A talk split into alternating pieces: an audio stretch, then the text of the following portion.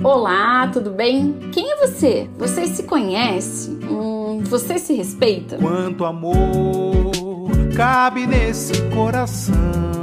Quanto desejo tem uma paixão? Quantos beijos, abraços e dúvidas? E com quantos erros aprender? Oi, gente, tudo bem? Aqui quem fala é Fernanda Bonato, idealizadora do Prazer em Saber. E no podcast de hoje a gente vai estar tá começando essa ideia 2022 de que alguns podcasts vou ser eu falando, outros podcasts vou ser eu conversando com as pessoas e que a gente também vai ter podcasts só com convidados, convidadas e convidades falando sobre os mais diversos temas que envolvem a sexualidade humana.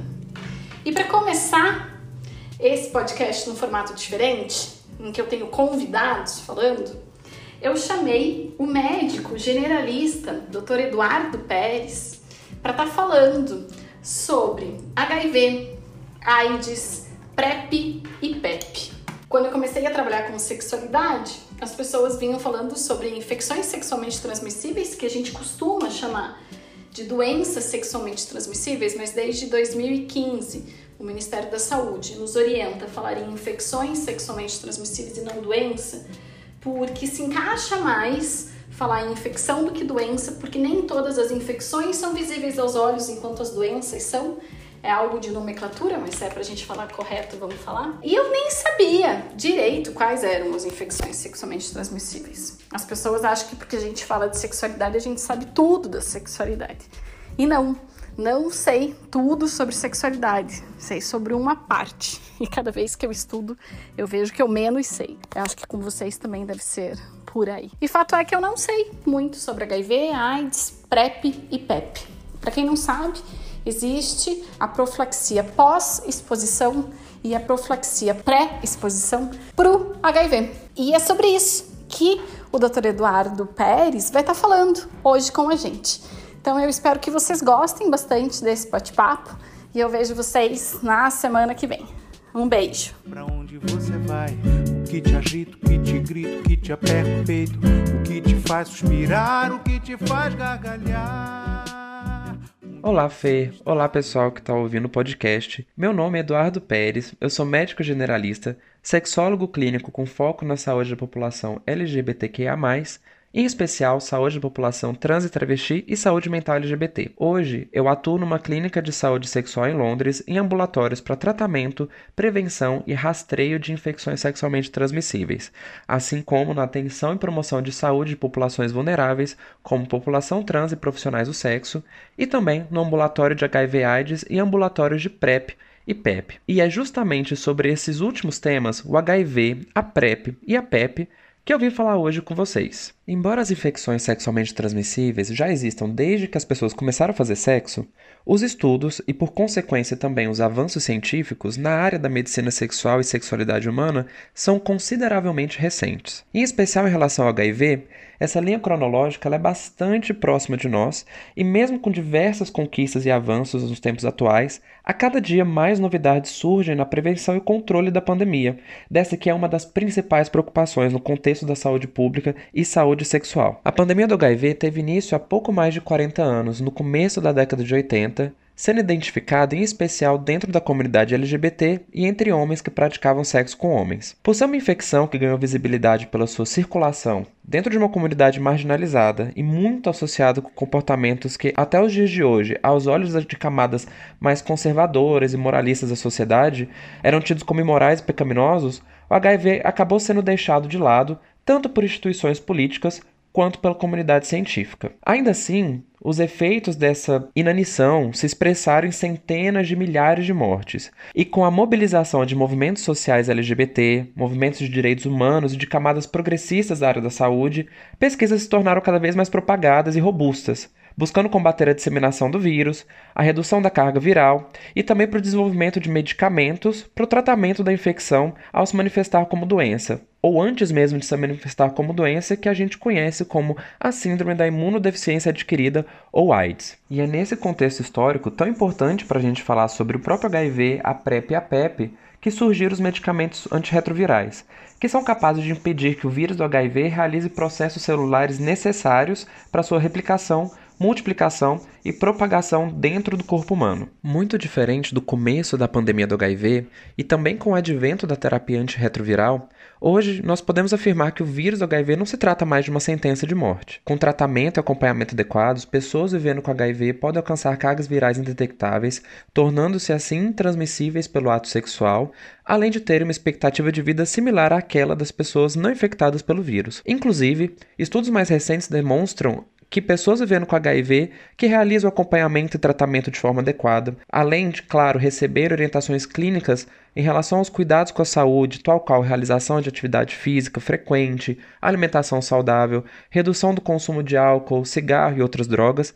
tendem a ter estimativas de expectativa de vida ainda maiores que de pessoas não infectadas. Quanto à prevenção e promoção de saúde, o Protocolo de Prevenção Combinada, que é a medida mais recente que nós temos e que segue as metas da UNAIDS, Departamento de Combate ao HIV/AIDS das Nações Unidas, de controle e potencial erradicação do HIV até 2030, traz diversas ações que devem ser tomadas pela população em geral e por profissionais de saúde sexual para a gente alcançar essas metas. No contexto deste protocolo de prevenção combinado, estão inseridas medidas como a prática do sexo seguro com o uso da camisinha interna ou externa e também o uso de lubrificação adequada à base de água, o tratamento do HIV como prevenção para disseminação, assim como eu falei mais cedo, a realização de testagem frequente para HIV, sífilis e hepatites virais, com uma frequência mínima de seis meses para todas as pessoas sexualmente ativas, a identificação precoce e tratamento das infecções sexualmente transmissíveis, a imunização para as hepatites virais e para o HPV, a prevenção da transmissão vertical, que é aquela que ocorre durante a gravidez entre gestante e bebê, a orientação para redução de danos.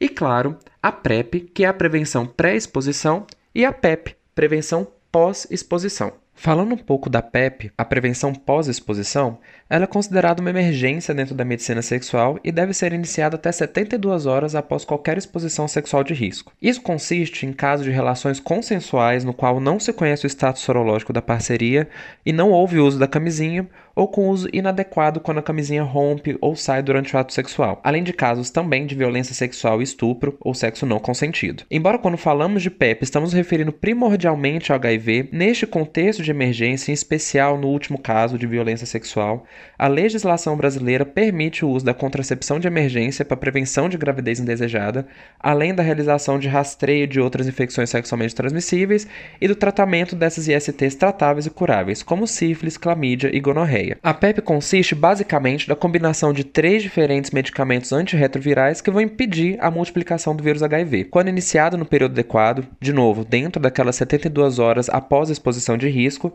ela deve ser ofertada por 28 dias, com retorno para avaliação e realização de exames complementares ao final do tratamento. A eficácia desse tratamento é superior a 95%, ou seja, de cada 100 pessoas que fazem uso da PEP, 95 não são diagnosticadas com vírus HIV e 5 ainda podem ser diagnosticadas com vírus. E é uma grande medida para prevenir novas infecções. Todas as pessoas sexualmente ativas têm direito a receber a PEP quando necessário, e essas medicações são acessíveis em unidades de emergência no SUS e centros especializados saúde sexual. E após anos e anos frustrados de campanhas de prevenção e educação sexual, focando única e simplesmente no uso da camisinha como principal método de proteção e combate de novas infecções com vírus HIV, a PrEP surgiu como uma abordagem de positividade sexual e um reforço extra para tal prevenção. A PrEP, que é a prevenção pré-exposição, consiste do uso de duas medicações antirretrovirais que devem ser tomadas antes das exposições de risco. Diferentemente da PEP,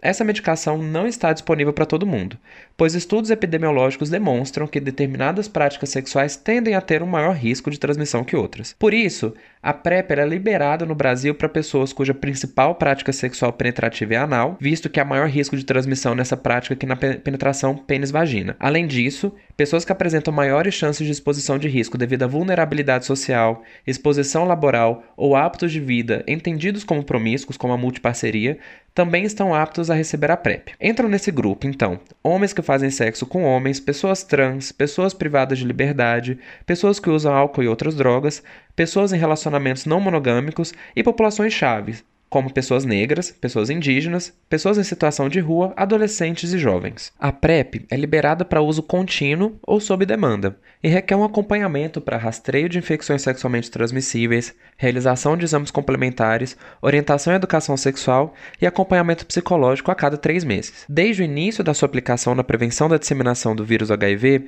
diversos estudos multicêntricos demonstraram uma grande eficácia deste tratamento, podendo chegar a 99% quando o uso e acompanhamento são realizados de forma adequada. Além disso, visto que a liberação da medicação exige, exige um retorno e um rastreio recorrente, pessoas em uso da PrEP tendem a ter uma maior qualidade de saúde sexual comparada com as demais pessoas sexualmente ativas que negligenciam tais cuidados. Portanto, sabendo que a redução do estigma em relação ao HIV e os cuidados com a saúde mental das pessoas vivendo com HIV fazem parte das metas da UNAIDS para a erradicação do vírus do HIV até 2030, é importante também frisarmos informações sobre o tratamento adequado para aquelas pessoas que vivem com vírus, tal qual divulgar informação referente à prevenção complementada com o uso da PrEP e da PEP e a consciência de que pessoas com carga viral indetectável não transmitem o vírus através do sexo. Caso você, caro ouvinte, considere essas informações úteis e pretende realizar o tratamento mais próximo ou adequado ao seu perfil, Busque atendimento profissional no Centro de Testagem e Acolhimento, ou CTA,